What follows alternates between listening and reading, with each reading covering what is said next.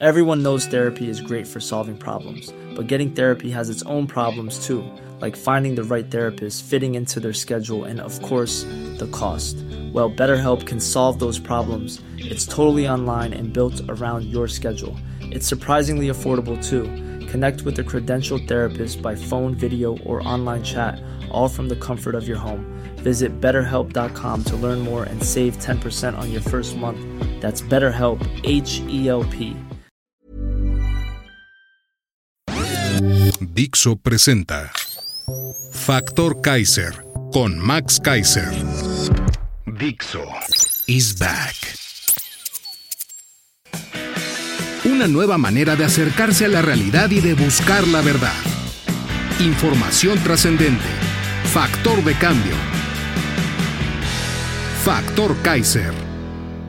Factor Kaiser tenemos un buen rato haciendo un enorme esfuerzo para llevarte a todas las mujeres y hombres que han decidido levantar la mano para buscar la presidencia de la República o la jefatura de gobierno de la Ciudad de México. Lo que queremos es que tú formes tu propio criterio. Yo les pregunto, ellas y ellos contestan y tú decides. De eso se trata la entrevista de Factor Kaiser. El 13 de junio entrevistamos a Mauricio Vila, gobernador de Yucatán, entonces todavía una de las personas que había levantado la mano para ser precandidato de la coalición a la presidencia. El día de ayer, Mauricio decidió no participar. Lo comunicó en una carta a la población. Platicamos con él y le preguntamos si de todos modos debía salir la entrevista y nos contestó que sí, porque en esa entrevista viene mucho más que la simple intención de participar por la presidencia y tiene que ver con la gestión, el hacer un gobierno de resultados, un gobierno para la gente, un gobierno que sí funciona. Y por eso decidimos en Factor Kaiser de todos modos publicar la entrevista el día de hoy como ya estaba planeado. Estaba planeado que saliera el día de hoy y por eso queremos que tú decidas, que tú veas y que te ayude a formar tu propio criterio. Acompáñanos a verla completa. Hola amigos de Factor Kaiser, estamos aquí en la bonita ciudad de Mérida, a donde todo el mundo se quiere venir a vivir. Y esta es la entrevista de Factor Kaiser con Mauricio Vila. Muchas gracias por recibirnos aquí en tu changar. Al contrario, Max, un gusto poderte tenerte aquí en, en Yucatán. Donde todo el mundo se quiere venir a vivir. Sí, la ¿Por qué se quiere venir a vivir todo el mundo a Mérida? Pues mira, eh, hoy en día Yucatán eh, estamos viviendo un momento histórico. A unos datos muy, muy rápidos. Mira, por ejemplo, 2021 es el año con mayor crecimiento en la historia de Yucatán, crecimiento económico. Ese mismo año es el año que más empleos hemos generado en nuestra historia. 2022, el año que más turistas hemos traído. 2022, el año con la mayor cantidad de inversión extranjera directa en Yucatán. Y por si fuera poco, el 2022, el año más seguro de nuestra historia. En el 2021 éramos el estado más seguro, en el 2022 reducimos la incidencia delictiva un 52% y tenemos los mejores índices de nuestra historia. Y febrero del año 2023 es el, es el mes con el salario más grande en la historia de Yucatán. Entonces estamos viviendo un gran momento en Yucatán, pero además lo que estamos haciendo es generar las condiciones para que este gran momento que estamos viviendo se vuelva sostenible en el mediano y en el largo plazo. Eso obvio pasa de la nada, ¿no? No hace falta mucho trabajo, parece. no, la verdad es que ha sido un trabajo eh, que hemos hecho con mucho esfuerzo. En Yucatán tenemos un estilo de trabajo que es eh, trabajar en equipo. Trabajamos muy bien con el gobierno federal, con los 106 alcaldes que hay de todos los colores y sabores, muy buena relación con la sociedad civil, muy buena relación con el empresariado.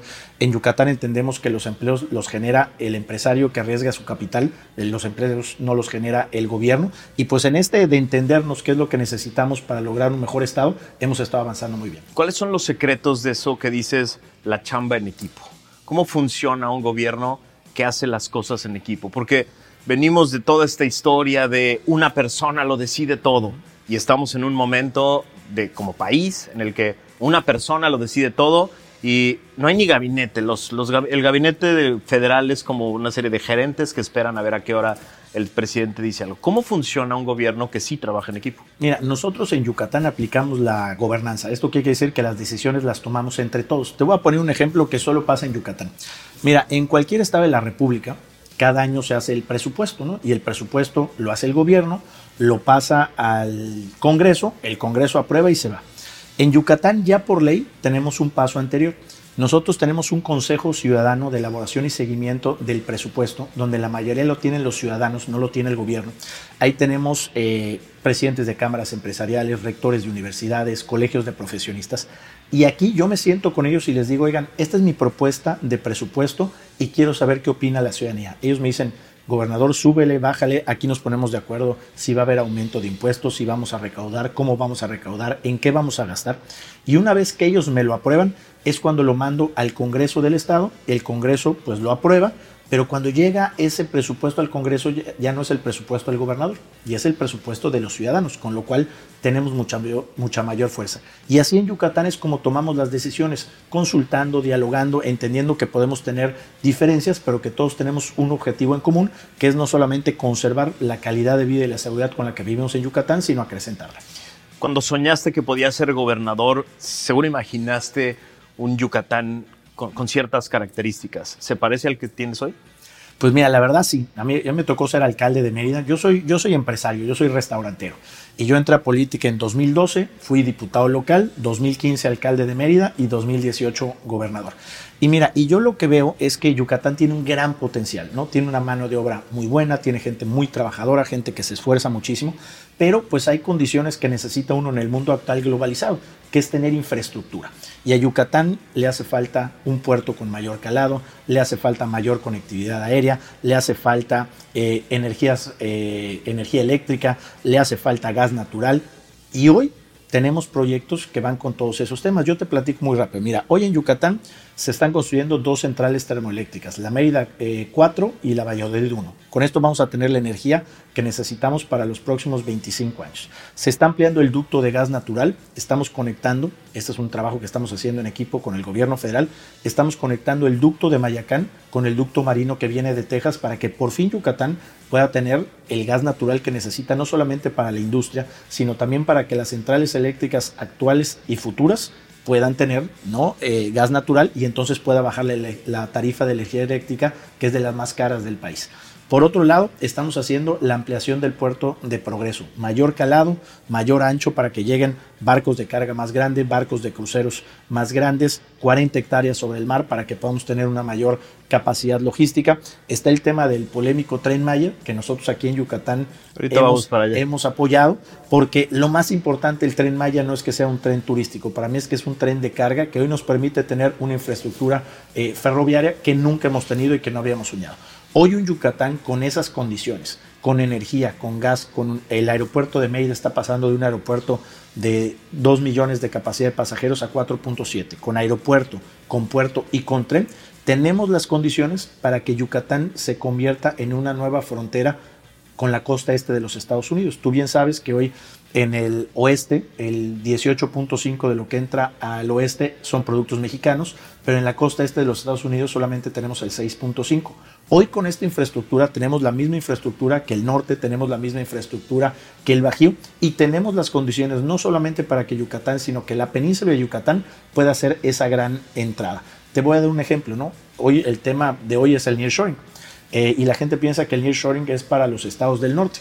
Hoy hay un estudio de Credit Suisse que publicó Index donde eh, los estados de la República que mejor aprovecharon el nearshoring en 2022 es uno Nuevo León, dos Coahuila y el tercero es Yucatán. La diferencia es que nosotros no estamos en la frontera, nosotros estamos acá.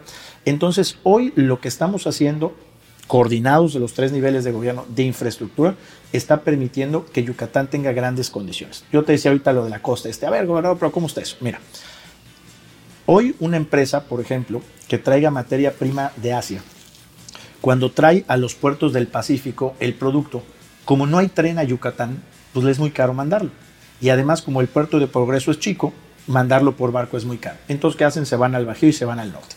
Hoy, con el proyecto del Tren Maya que se une con el Transísmico, hoy una empresa extranjera que traiga materia prima de Asia puede llegar a Salina Cruz, lo sube al tren, lo llega a Mérida, lo transformamos y lo sacamos desde el puerto de Progreso.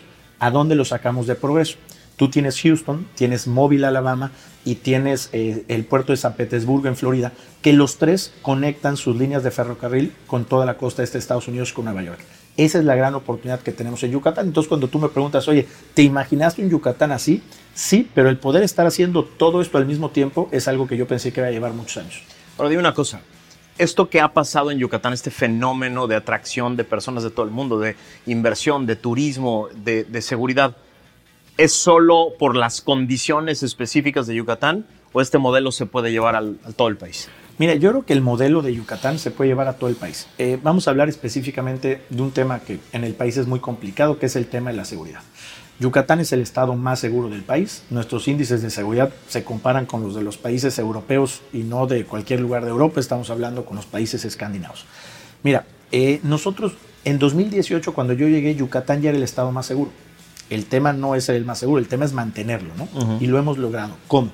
Mira, cuando yo llegué al gobierno de Yucatán, el presupuesto de seguridad pública era 1.900 millones de pesos.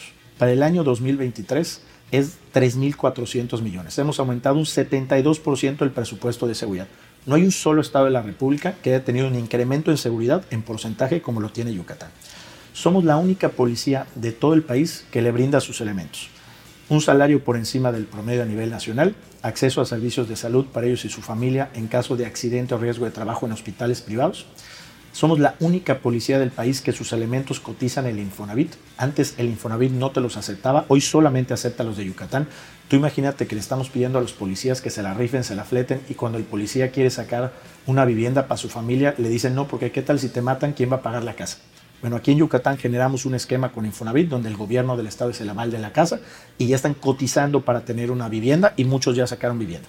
Y lo otro, todos los hijos o hijas de policía que me presenten que los aceptaron en cualquier universidad del Estado, pública, privada, la más cara, la más barata, le damos 2.600 pesos bimestrales para sus gastos de alimentación y transportación, beca del 100% de inscripción y beca del 100% de colegiatura. ¿Ese modelo se podría llevar a todo el país? Por, por supuesto que sí.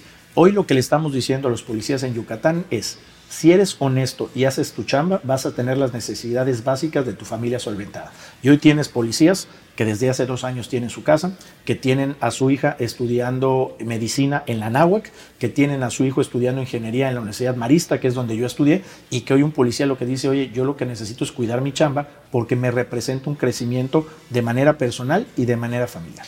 Venía platicando justo hacia acá con uno de tus elementos de seguridad y creo que nunca había escuchado a alguien tan orgulloso de pertenecer a esa corporación y a este, a este estado. Y, me platicaba que esta es una cultura que se siente y un, digamos, un ánimo que se siente entre la corporación y con la gente. O sea, se generó una mística diferente.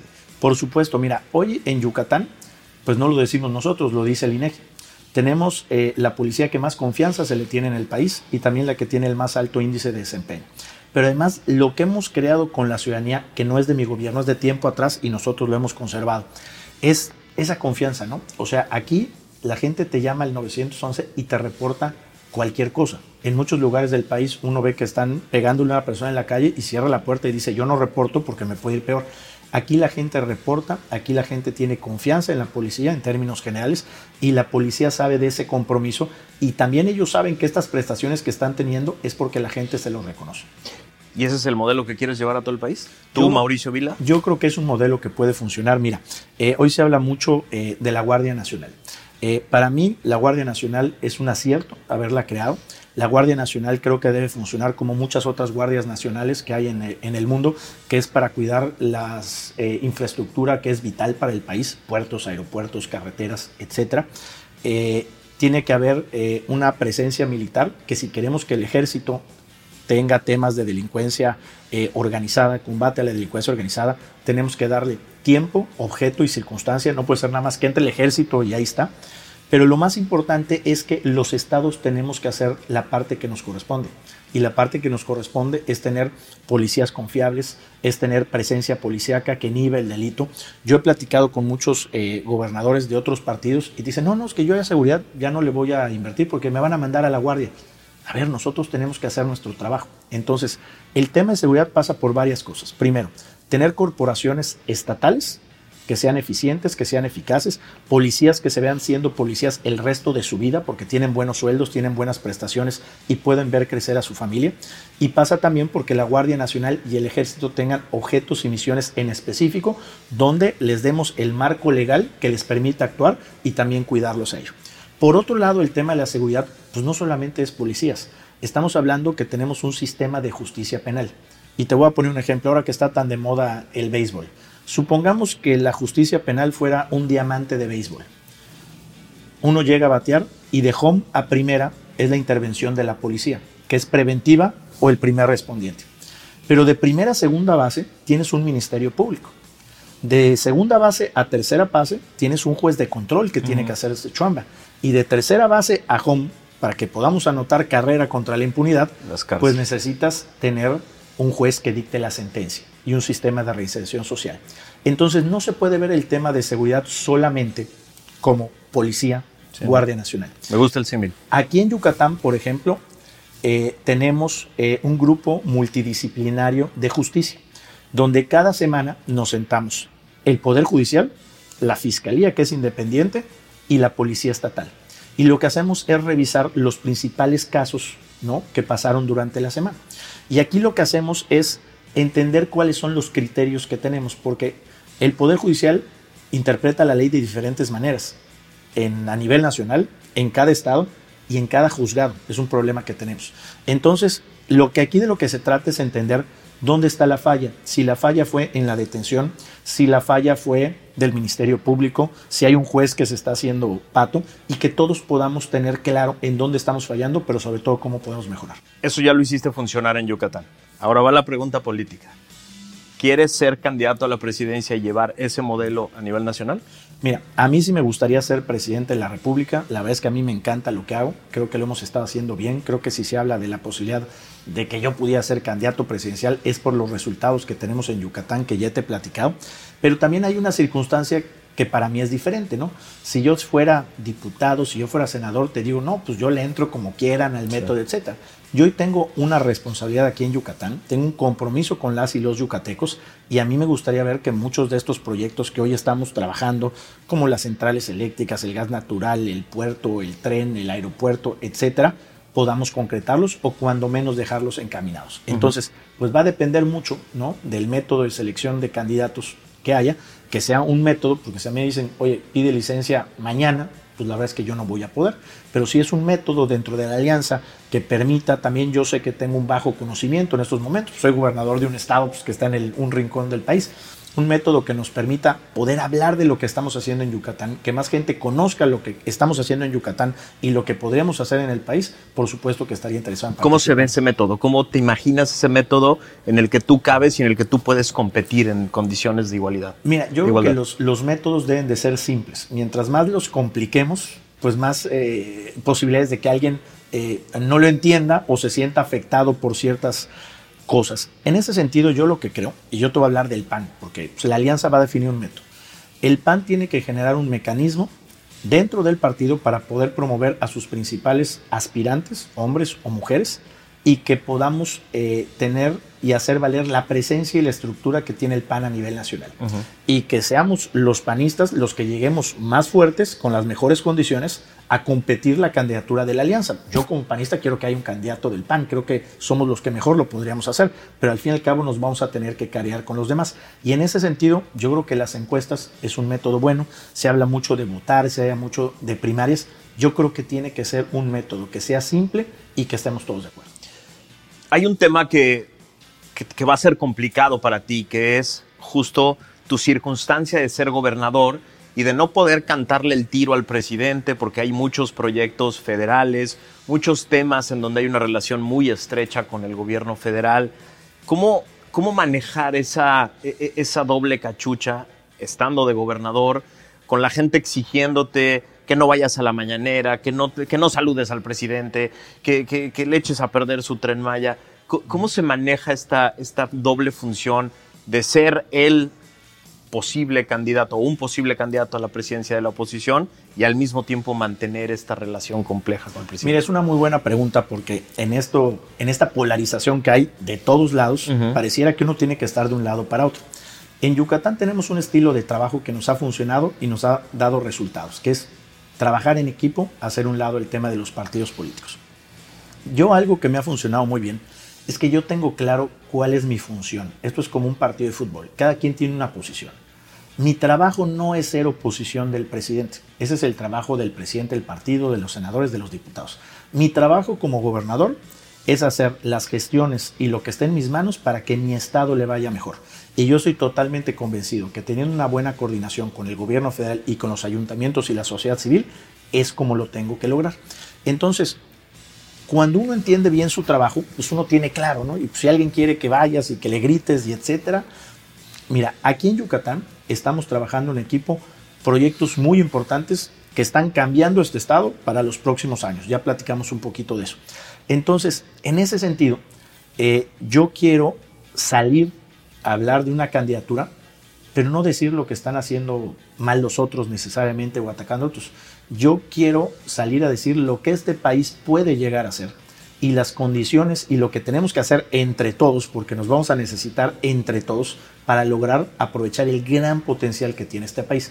Mira, yo veo un país eh, donde podamos tener un proyecto en común, donde todos tengamos una visión de lo que queremos para los próximos 20, 30 años, donde no dejemos a nadie atrás. Porque mira, eh, se critica mucho al presidente en muchas cosas, pero hay un diagnóstico que el presidente tiene del país que creo que es impecable, ¿no? O sea, este país lleva 20 años creciendo económicamente, pero siguen creciendo los pobres y la desigualdad. Y esa tiene que ser la gran cruzada nacional que tenemos que tener quien vaya a ser el próximo presidente o presidenta y todos los partidos.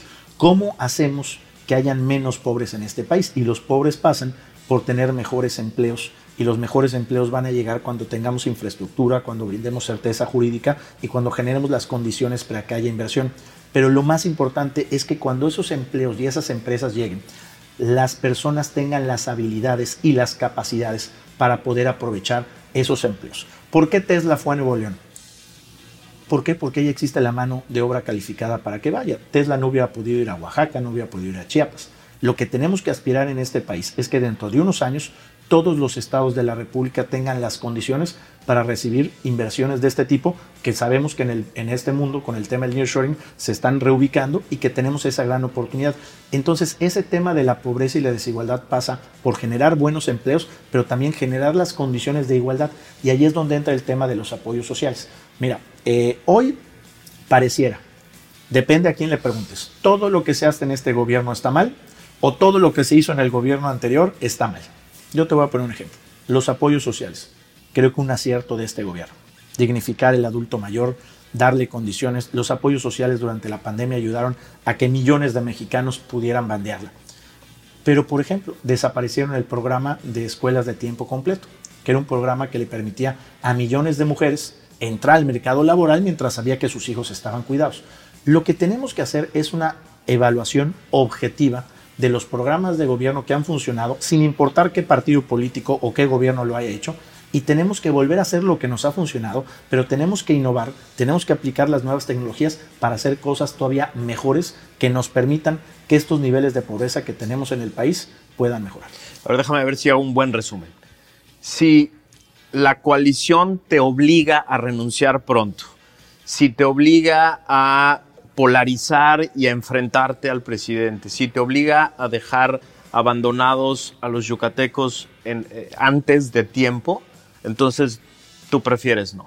Pero si te da las condiciones para acabar proyectos, generar una buena competencia y competir no porque eres el que más polariza o se enfrenta al presidente, el más, déjame ponerlo así, el más opositor, sino te permite competir con base en logros de gobierno, entonces sí.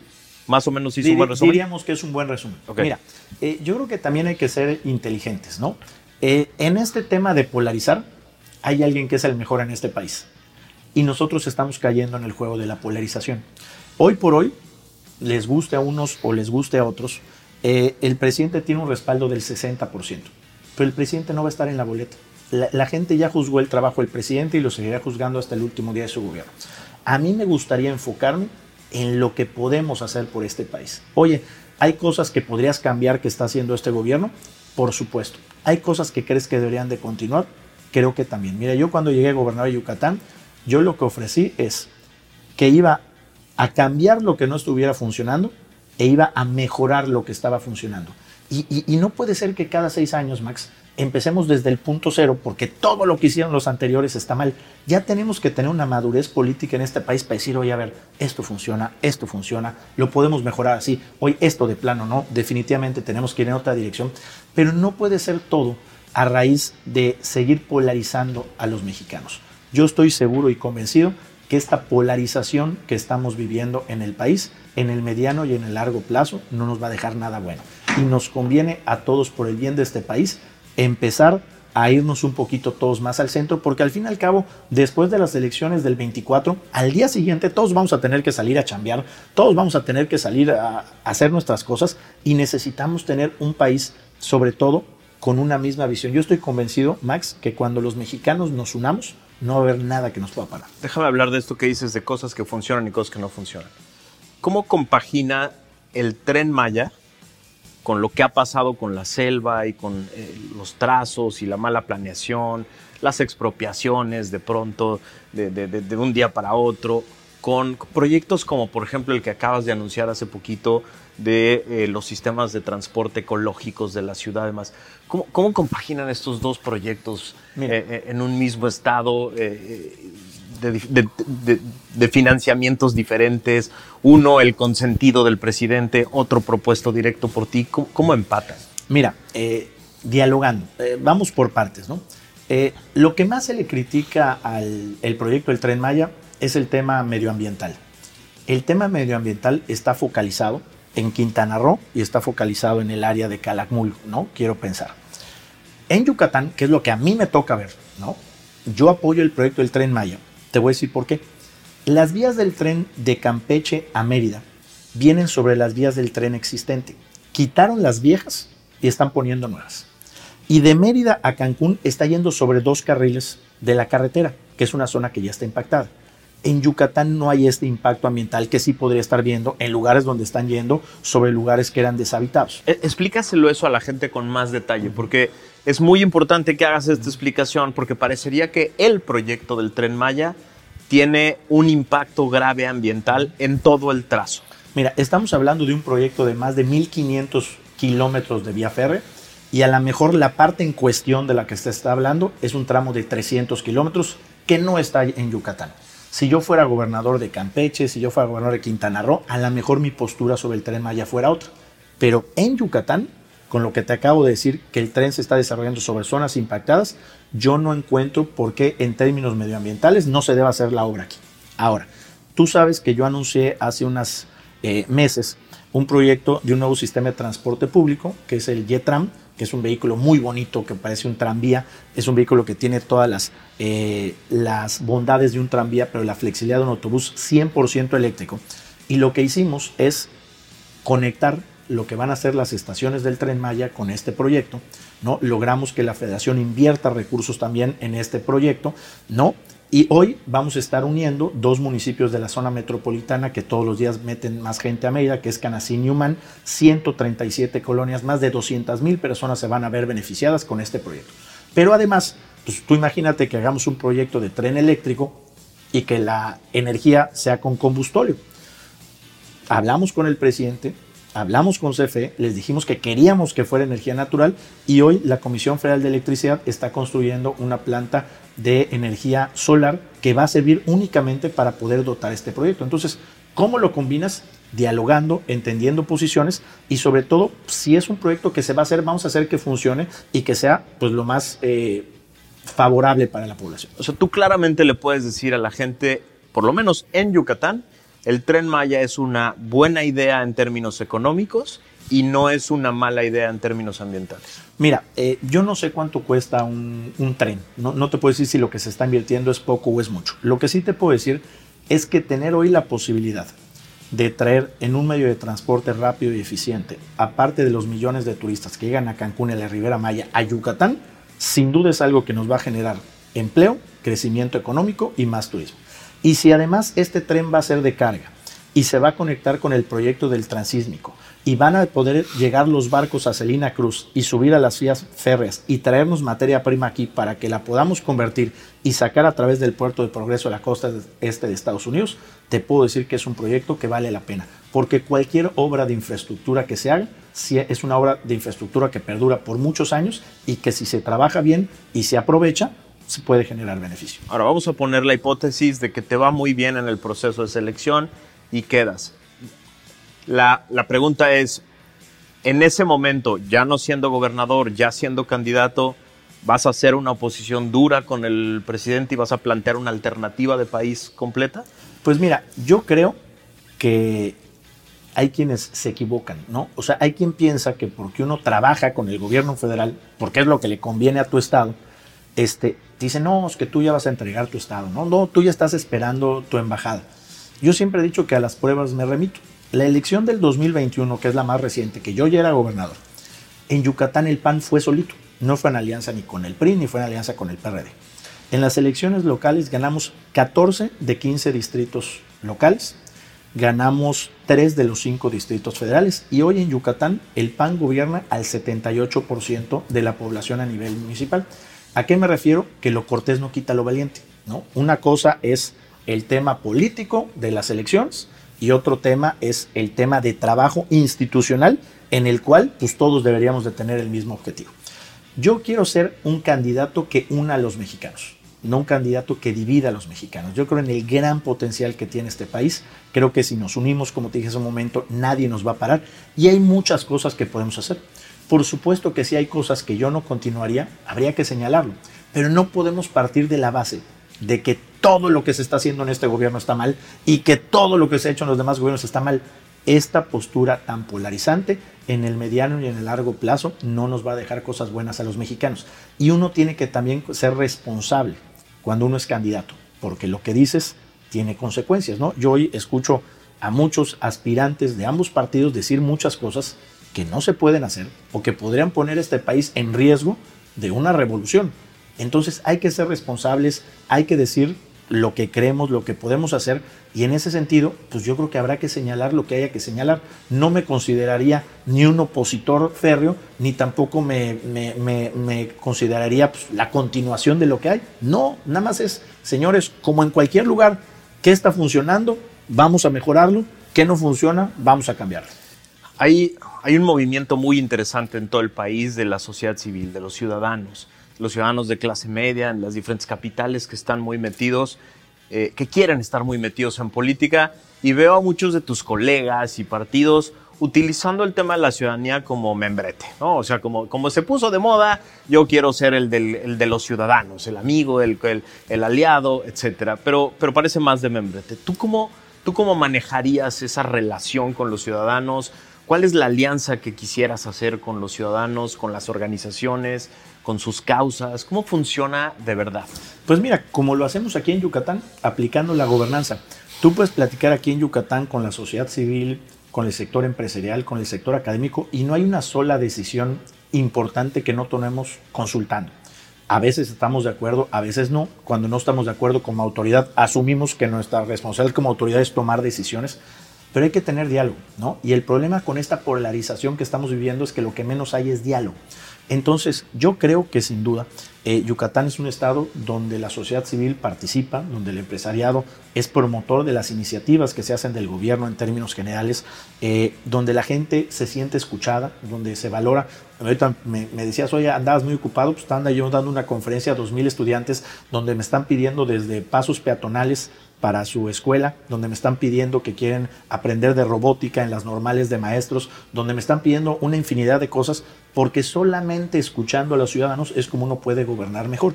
Hay veces que se le tiene miedo a la crítica de los ciudadanos, pero los ciudadanos nos sirven como guía para ver si vamos bien o vamos mal cuando te empiezan a criticar es porque seguramente algo pudieras estar haciendo mejor o cuando menos estás perjudicando o incomodando, que pueden ser cualquier cosa, a un sector de la sociedad que bien vale la pena escuchar y valorar si esa inconformidad o esa inquietud puede ser válida o no. ¿Qué opinas de aquellos que dicen que el 2024 está prácticamente definido y que están muy metidos en el proceso de selección interno de Morena? Porque ahí se define todo. ¿Qué, te parece esta gente que ya cantó? Pues mira, yo creo que el que piense que la elección del 2024 está definida se equivoca. Mira, yo he sido candidato tres veces. Fui diputado local, fui alcalde y fui gobernador y nunca estuve arriba en una encuesta. ¿no? Me acuerdo cuando iba yo para alcalde, la primera encuesta estaba yo 35 puntos abajo. 35 puntos. ¿Y esto qué quiere decir? Esto lo que quiere decir es que las campañas importan, las propuestas importan, los candidatos importan, los errores de las campañas importan. Entonces hace falta todavía mucho camino por recorrer. Quien crea que el 24 está definido, en mi opinión se equivoca. ¿Qué opinas de estas personas que dicen, no, no, no, el problema, la clave es el candidato?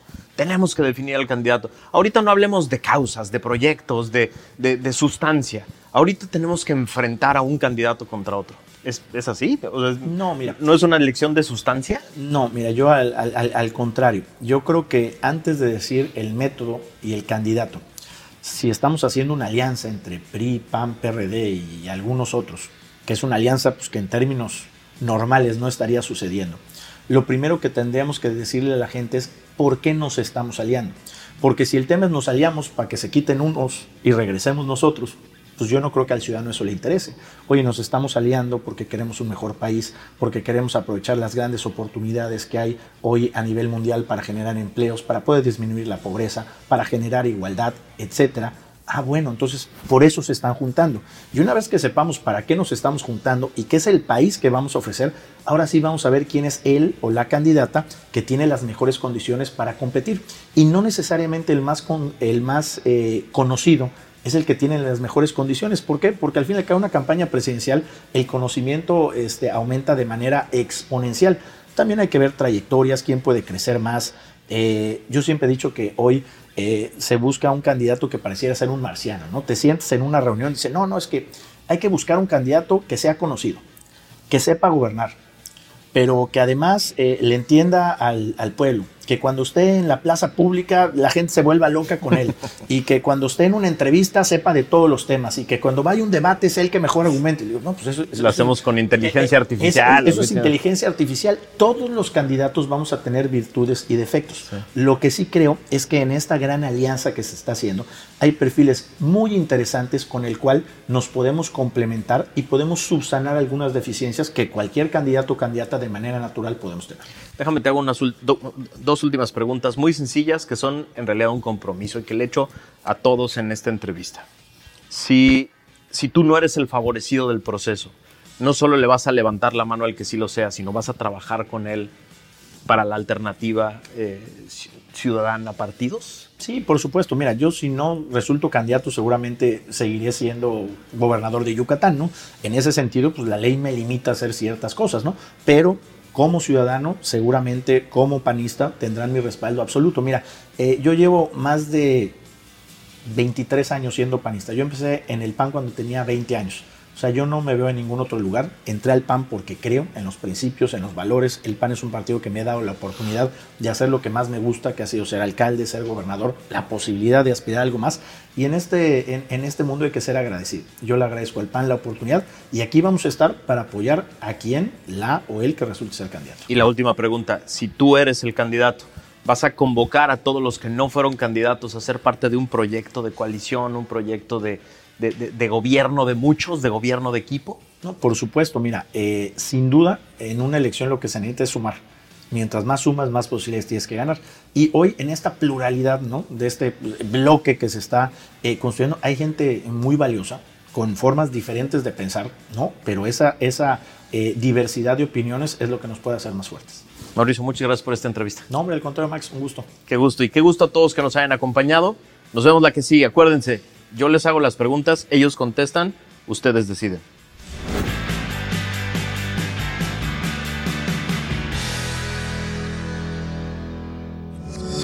Dixo is back. When you make decisions for your company, you look for the no brainers. And if you have a lot of mailing to do, stamps.com is the ultimate no brainer. It streamlines your processes to make your business more efficient, which makes you less busy. Mail checks, invoices, legal documents, and everything you need to keep your business running with stamps.com.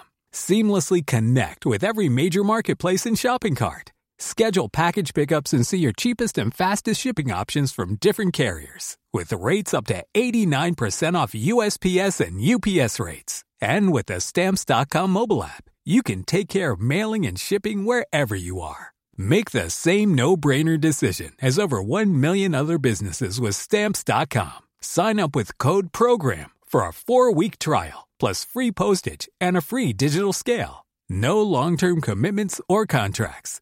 That's stamps.com. Code program.